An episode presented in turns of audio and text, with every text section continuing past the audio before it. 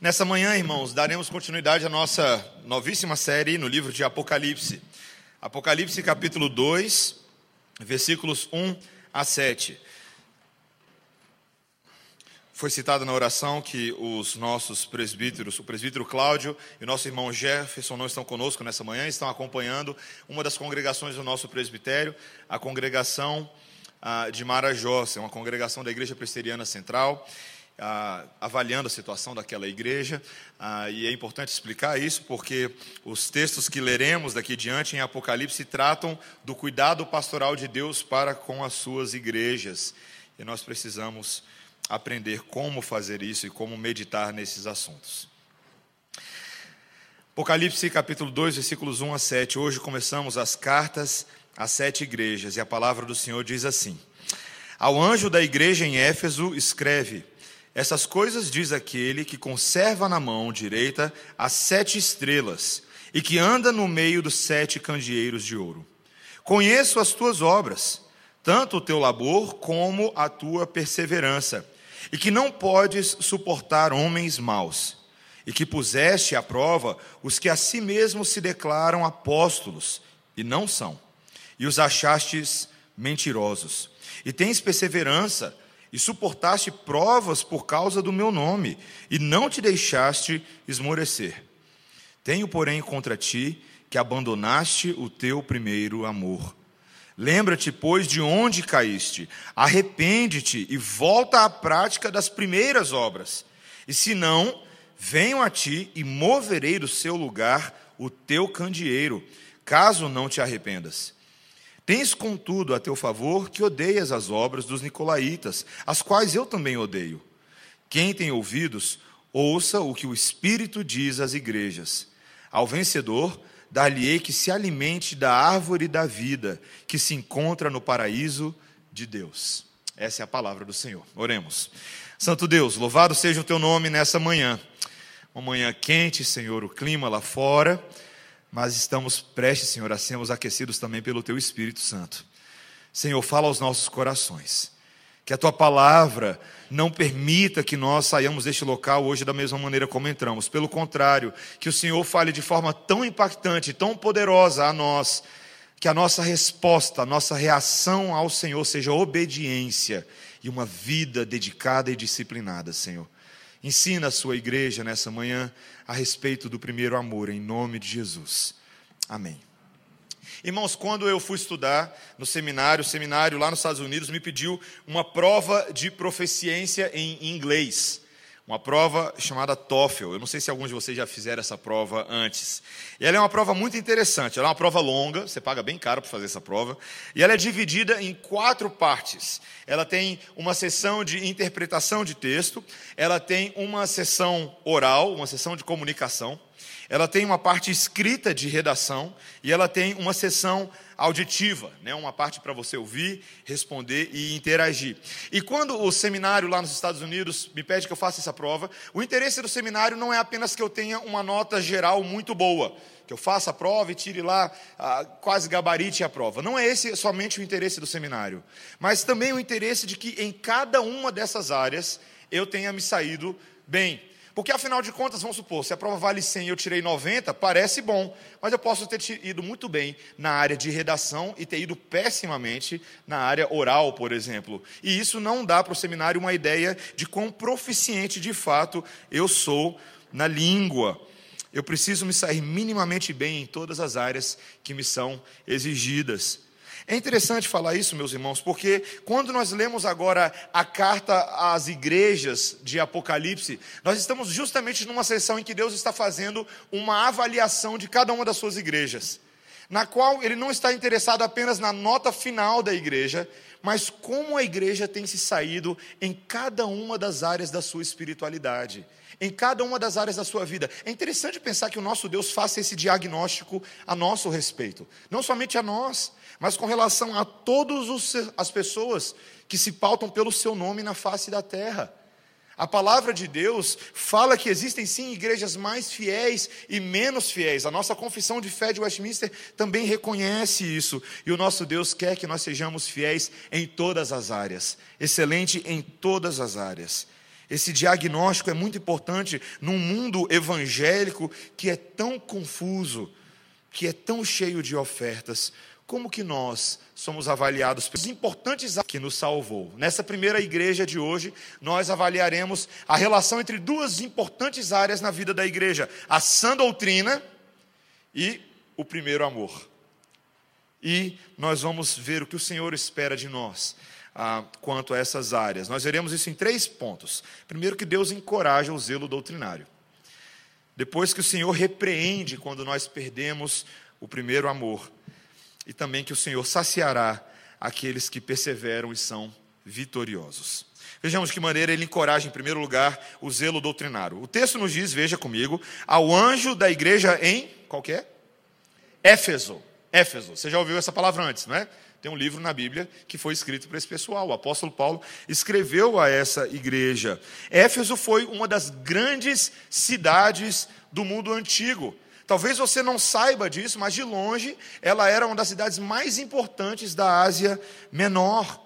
Além de uma grande vida urbana desenvolvida, a cidade de Éfeso se orgulhava do seu título, título de guardiã do templo que originalmente se referia ao templo da deusa Artemis ou Diana. Ah, nós não lemos o texto todo de, ah, de Atos, capítulo 13, mas se você continuar lendo, você vai ver que essa deusa era muito importante para a vida da cidade, para a vida religiosa. Inclusive, o comércio girava em torno da religião. Não era somente o templo dela que existia ali, mas era uma cidade pluralista na sua religiosidade. Haviam templos dedicados aos cultos ah, dos imperadores romanos, dois grandes templos que até hoje ah, são motivo de muita visita naquela região. Mas o templo de Artemis, essa suposta deusa, ah, foi construído numa área da cidade que era uma mini floresta, uma espécie de santuário de árvores. E a imagem de uma árvore simbolizava frequentemente a cidade de Éfeso, ou a sua deusa. Essa árvore da Diana era vista como uma árvore da vida, a sede da vida divina, e a deusa Diana era considerada para esses gregos a intermediária entre a origem da vida e os seres humanos, a natureza humana. Então era uma população muito supersticiosa, parece com o povo brasileiro uma população muito interessada, inclusive, em magia. E se você ler lá depois em Atos 13, você vai ver que isso foi um problema para Paulo quando ele foi fundar a igreja. A evangelização envolvia a confrontação desse pecado na vida do povo. Mas fato é que a plantação de igreja ali foi muito bem sucedida. E Éfeso se tornou o centro da evangelização naquela província. A Ásia Menor tinha agora como referência a cidade de Éfeso. Tudo isso para você saber para quem João está escrevendo essa carta ao anjo da igreja em Éfeso. E quem é o anjo da igreja em Éfeso? É Miguel? É Gabriel? Nenhum desses. O anjo da igreja é o pastor dessa igreja. E ele diz, veja o versículo 1: Essas coisas diz aquele que conserva na mão direita as sete estrelas e que anda no meio dos sete candeeiros de ouro. Na semana passada nós vimos que isso é uma imagem de Jesus. A fiel testemunha, o primogênito dos mortos, aquele que possui as sete estrelas na sua mão os sete anjos das igrejas e também anda entre as próprias igrejas os sete candeeiros de ouro. E a primeira coisa, meus irmãos, que o Senhor que se comunica a essa igreja faz, ele faz um elogio.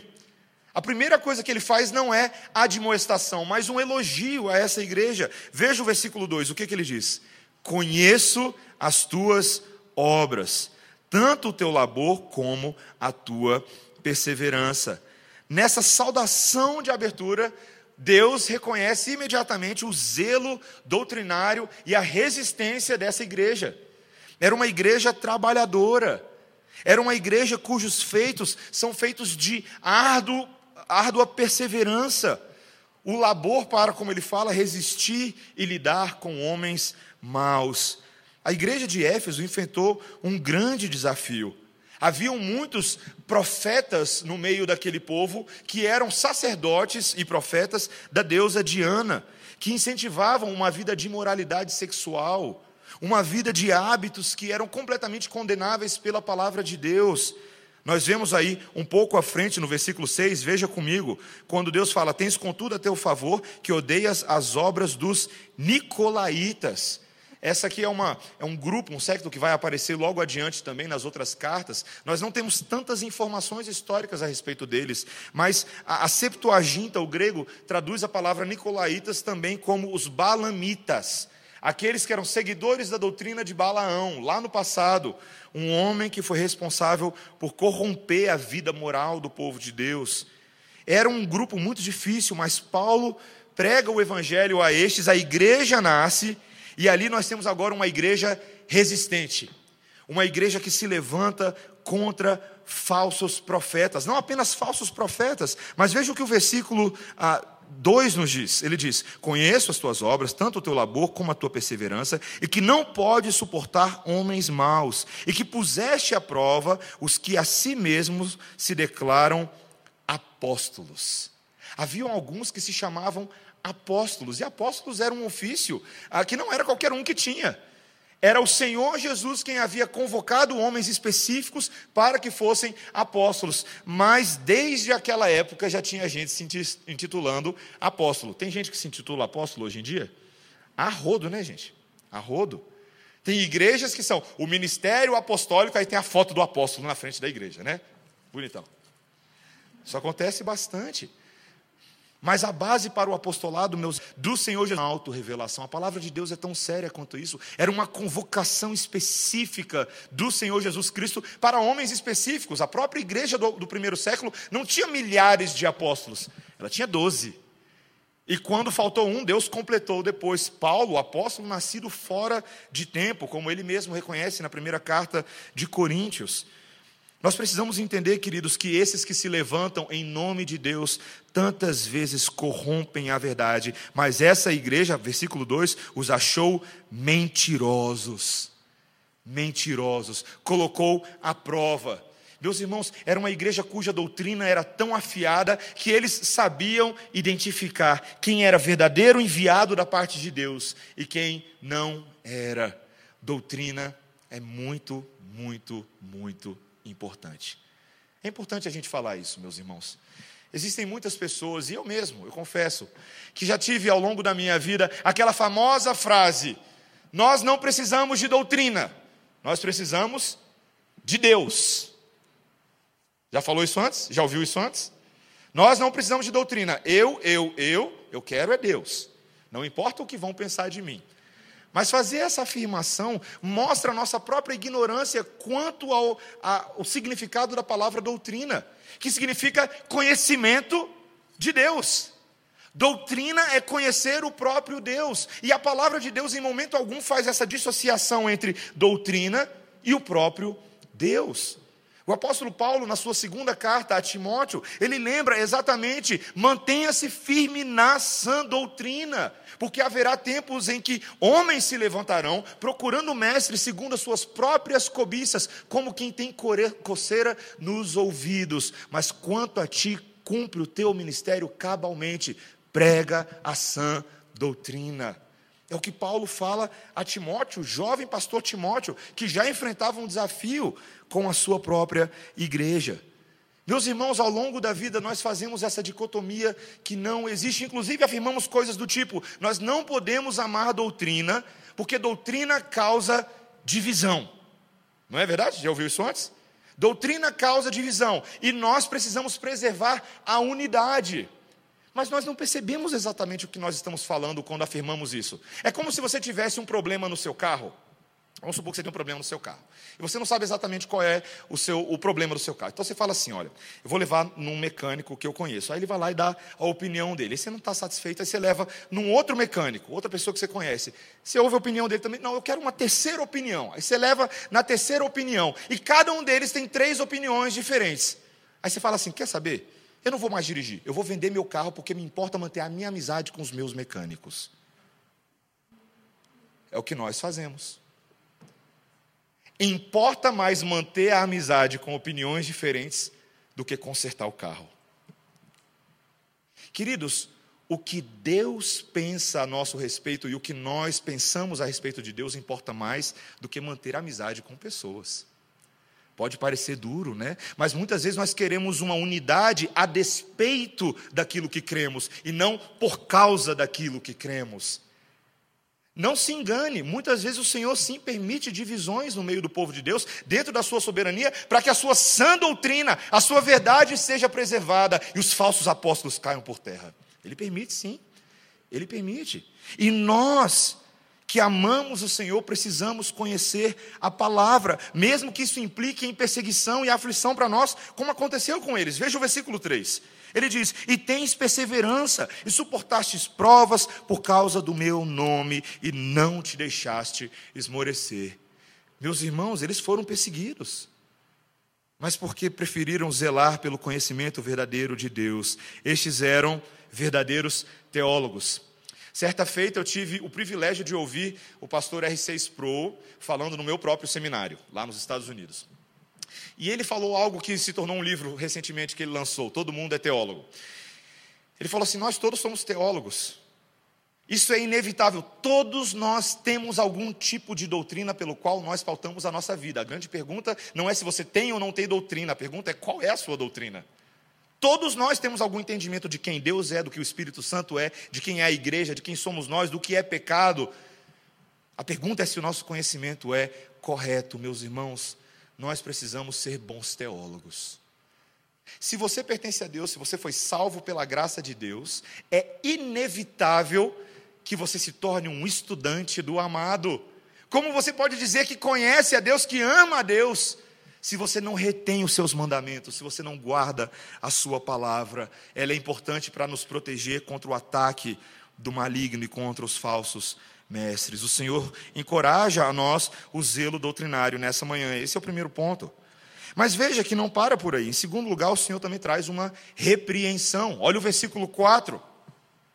Nós venho, vemos ah, esse seguinte versículo, que se tornou tão famoso.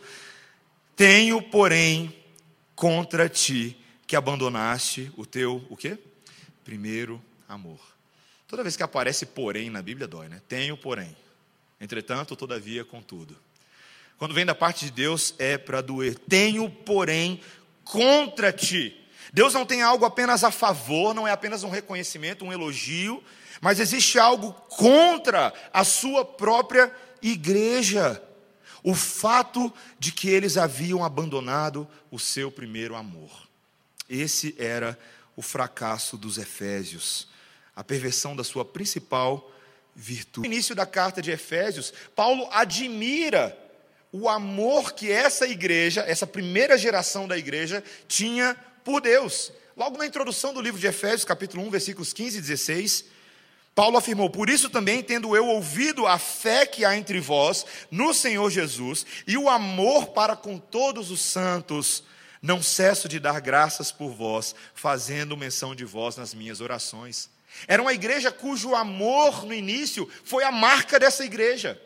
A fé foi a marca dessa igreja, porém, o que aconteceu ao longo dos anos é que os fundadores dessa primeira geração foram passando, foram morrendo, e a segunda geração acabou perdendo o seu zelo por Deus. Ela continuava sendo uma igreja movimentada, uma igreja cheia de atividades, uma igreja ah, bem agitadona, mas as motivações corretas haviam sumido, pois eles haviam perdido o primeiro amor. Essa ideia do amor é tão importante na palavra de Deus, meus irmãos. Os dois maiores mandamentos que o Senhor Jesus Cristo deu aos seus discípulos têm a ver com o amor. Qual é o primeiro deles? Amarás o Senhor teu Deus sobre todas as coisas. Um mandamento que vem logo da antiga aliança, quando o primeiro mandamento da tábua da lei, que perguntava qual é o primeiro mandamento de todos? Não terás outros deuses diante de mim. Em Êxodo 20, o Senhor deixa bem claro que nós devemos conhecer e reconhecer a Deus como nosso único e verdadeiro Deus que nós devemos adorá-lo e glorificá-lo como tal, que nós devemos pensar, devemos meditar nele, que nós devemos nos lembrar, apreciar, honrar, adorar, escolher a Deus, amar a Deus, desejar a Deus, temer a Deus, crer em Deus, confiar em Deus, esperar em Deus, deleitar em Deus, ter zelo por Deus. Esse é o maior mandamento de todos. A vida daqueles que conhecem a Deus é uma vida de louvor e gratidão constante, de obediência a Deus, de submissão do homem todo, de o agradar em tudo, e de ficarmos tristes quando ele é ofendido por qualquer coisa, é andarmos humildemente com o Senhor.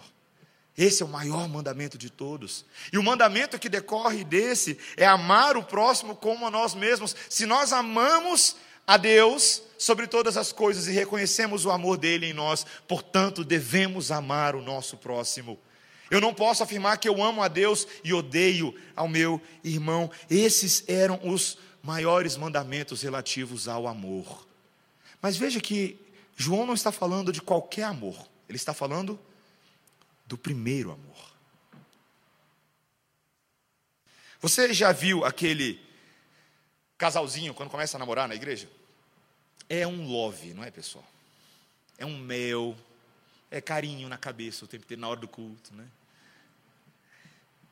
São carinhos, palavras apaixonadas, cartinhas longas, não é verdade? Cheias de desenho.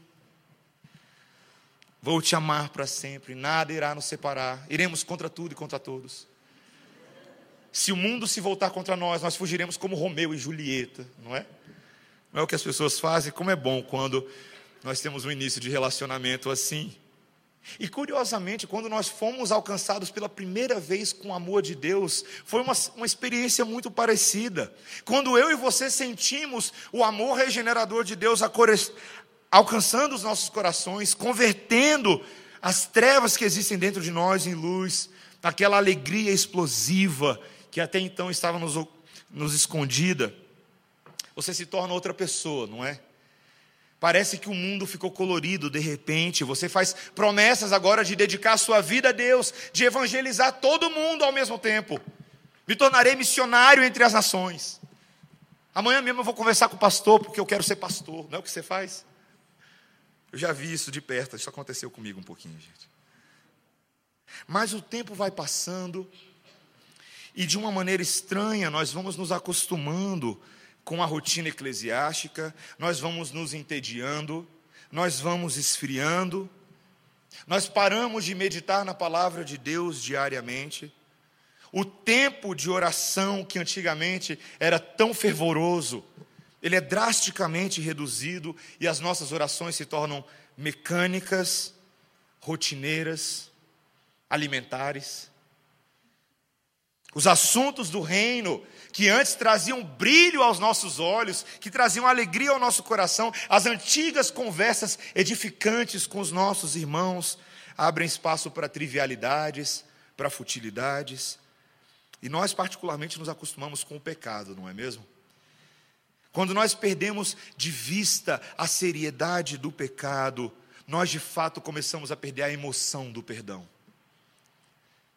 E Pedro, o apóstolo Pedro, reconheceu isso na sua segunda carta, quando ele disse: Pois aquele a quem essas coisas, ele está falando de virtude, temor, de piedade, quando elas não estão presentes, ele diz: Este é cego, vendo só o que está perto, mas esquecendo-se da purificação dos seus pecados de outrora. Meus irmãos, eu sei que muitos de nós temos uma espécie de nostalgia com os primeiros passos da fé. Mas eu gostaria de dizer uma coisa para você nessa manhã. Apenas essa nostalgiazinha sua, ela é pecaminosa. Porque o que o texto fala para a gente é uma coisa totalmente diferente do que eu e você pensamos. Que não basta eu e você sermos saudosistas de uma época que passou, mas o texto nos diz que nós temos o dever de cultivar e retornar a ela. Veja o que o versículo 5 diz: Lembra-te, pois, de onde caíste, arrependa-te e volta às práticas, à prática das primeiras obras. Voltar a elas. Nós temos o dever de não ficarmos achando que aquilo que aconteceu no passado foram apenas sentimentos passageiros, emoções passageiras. Não! O que Deus está falando é que esse é o estilo de vida da sua igreja. É assim que nós devemos viver. Queridos, isso é muito sério para Deus, porque Ele fala sobre arrependimento. Arrependimento. A coisa é tão séria para Deus que olha o alerta que ele faz. No versículo 5 ele diz: E se não, venham a ti e moverei do seu lugar o teu candeeiro, caso não te arrependas. Uma frase dura e de talvez complexa interpretação. Será que Deus está falando que essa igreja, ela, ela vai ser agora, todo mundo vai perder a salvação dessa igreja? Vocês não querem a salvação, eu vou cortar a salvação. Não é verdade, isso colocaria a Bíblia em contradição. Essa expressão tem sido reconhecida ao longo dessas cartas de Apocalipse como um alerta de que Deus agora vai tratar essa igreja como uma igreja apóstata. Vai ser duro com ela vai ser punitivo com essa igreja, como nós encontramos em outros textos, vai remover a luz da graça de Deus, uma igreja fria. Meus irmãos, como isso é sério. Tantas vezes nós não entendemos a frieza que existe dentro de nós, mas não conseguimos sequer perceber que ela já é consequência e julgamento de Deus sobre a nossa falta de fé. Meus irmãos, como nós precisamos voltar à prática das primeiras obras.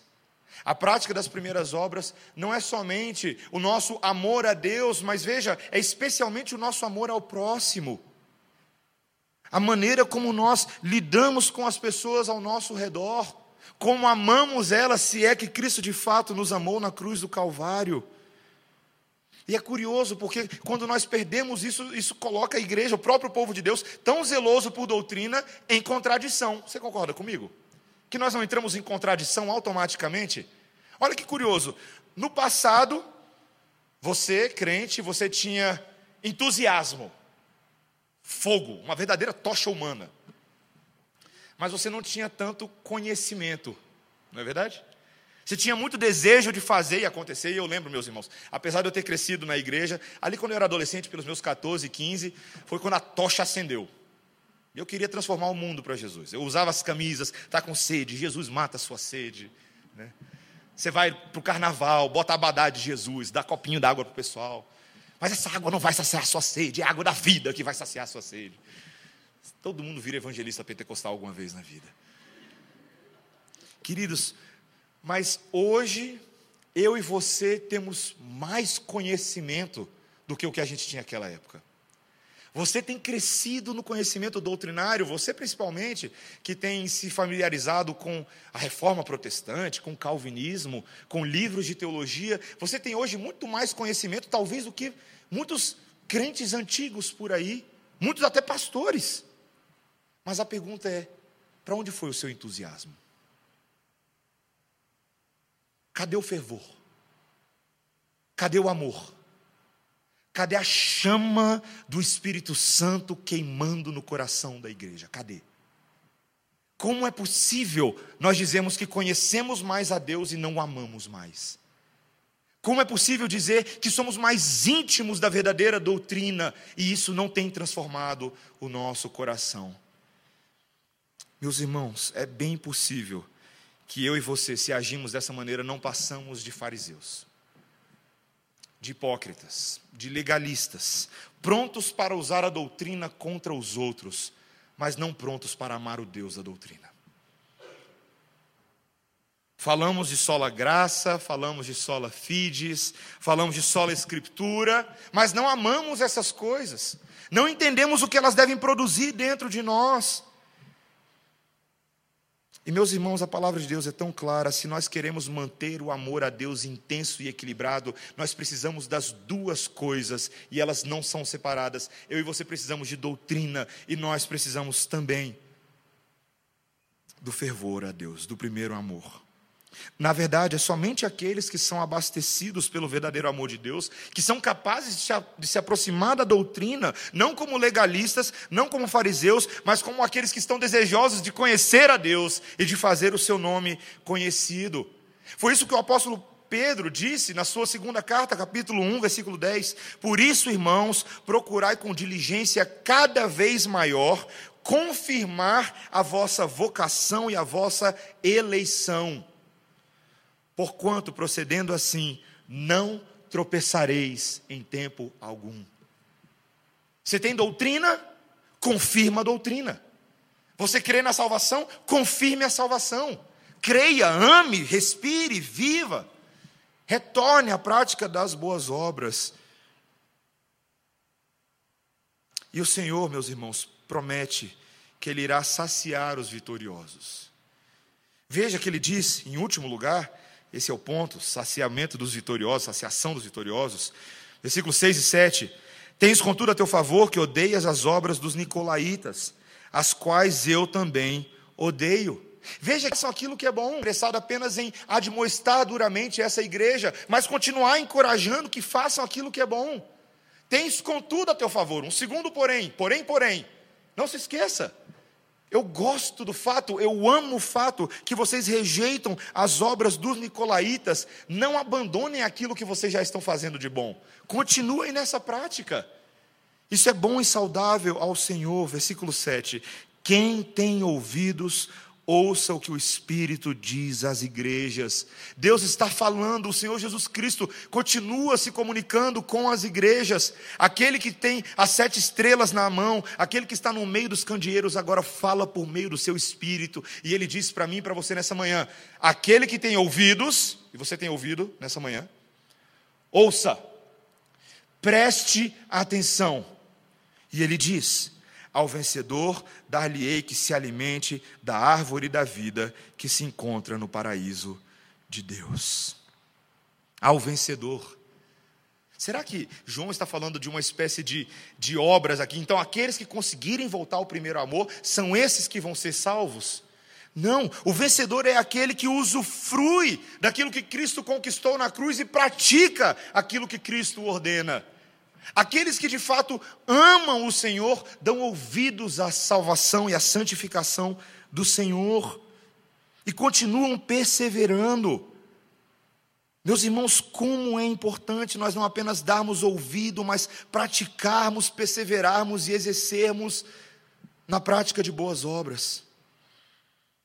Como é importante que nós compartilhemos da vitória de Jesus Cristo que foi conquistada por nós. Ele é o vencedor. Ele é o que nos purificou, Ele é o que nos resgatou, e Ele quer que você responda adequadamente ao sacrifício dele.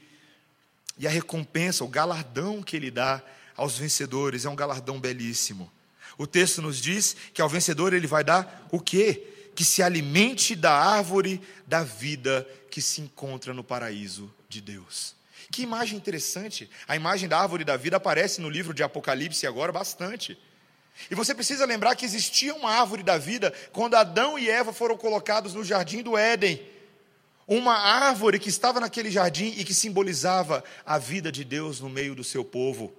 Entretanto, por causa do pecado de Adão e Eva, por causa da rebeldia deles, por terem dado ouvido à voz da serpente, Deus os retirou do jardim, os baniu da presença daquela árvore da vida.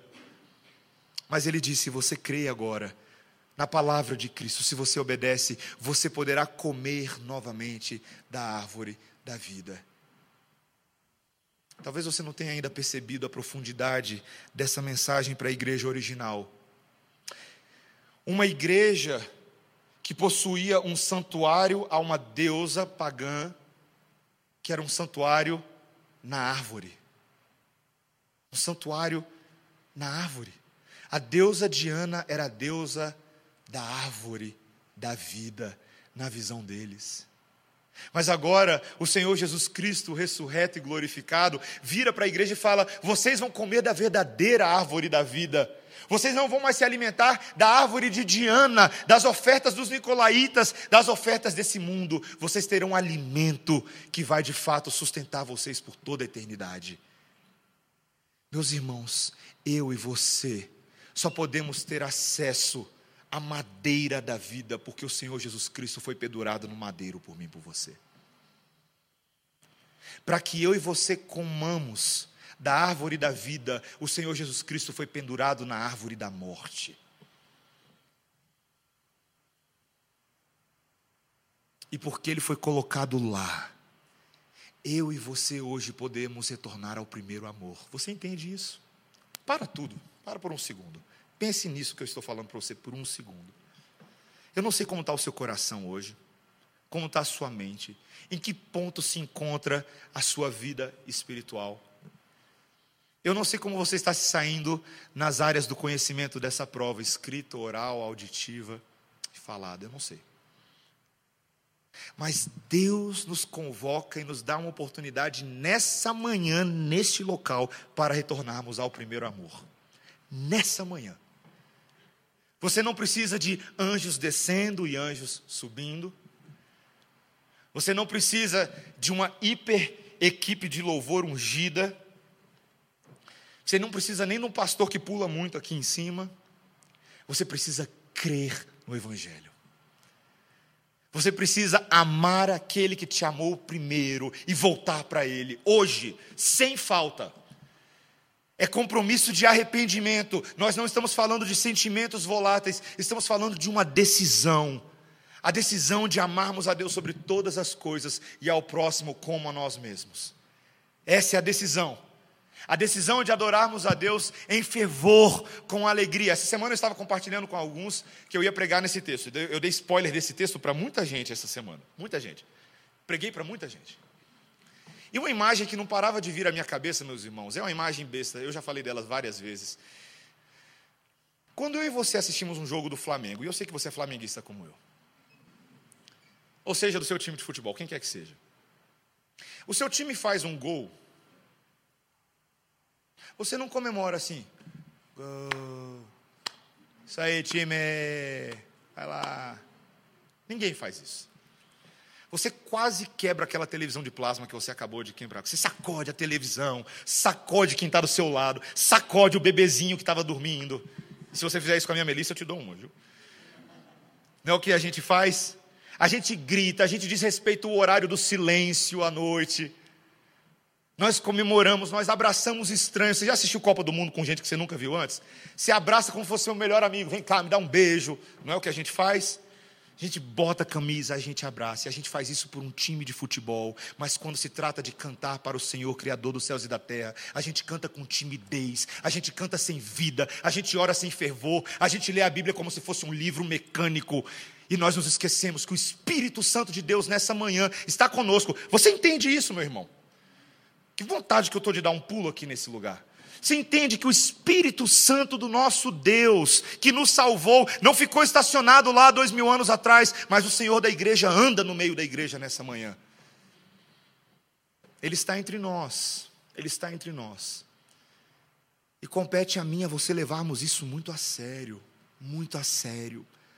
Pedirmos e orarmos ao Senhor para que o Senhor derrame amor sobre os nossos corações para que nós sejamos uma igreja hiper amorosa e hiper doutrinária. E não nos envergonhemos disso. Porque é o poder de Deus para a salvação de todo aquele que crê. Esse é o Evangelho. É doutrina e amor. E eles são indissociáveis. Nós podemos não sair melhor nessa prova a partir de hoje de manhã, irmãos. Nós podemos não sair melhor. Tem que estudar. Tem que ler a palavra tem que aprender a amar como o Senhor ama e que Ele faça isso por nós, amém? Que Ele nos ajude. Conte com seu pastor, conte com seus presbíteros, conte com seus oficiais, conte com seus irmãos para você amar melhor. Que a igreja possa ser cheia do amor de Deus. Oremos, irmãos. Senhor Deus, nessa manhã, nós pedimos que o Senhor faça algo por nós, que o Senhor nos ajude a retornar ao primeiro amor. Que o Senhor nos ajude a levarmos tal mensagem a sério. Que sejamos, Senhor, repletos, repletos de uma perspectiva redentiva, de que o Senhor nos amou, nos salvou, nos redimiu. E nessa manhã nós podemos exaltar e adorar o Senhor. Nós podemos levar o teu nome a outros, cheio de amor por eles, ainda que sejam inimigos aparentes, Senhor, mas o Senhor pode salvá-los também o Senhor pode amá-los. Se o Senhor fez isso por nós, que somos por natureza tão odiáveis por causa do nosso pecado, se o Senhor nos deu de comer da árvore da vida em Cristo Jesus, o Senhor também pode oferecer essa árvore a outros. Senhor, ajuda-nos a não fechar as portas do Éden, mas, Senhor, ajuda-nos a sermos convidativos e proclamadores do grande fruto de Jesus Cristo. Enche-nos com teu Espírito Santo nessa manhã. Dá-nos a tua alegria, é o que te pedimos em nome de Jesus. Amém.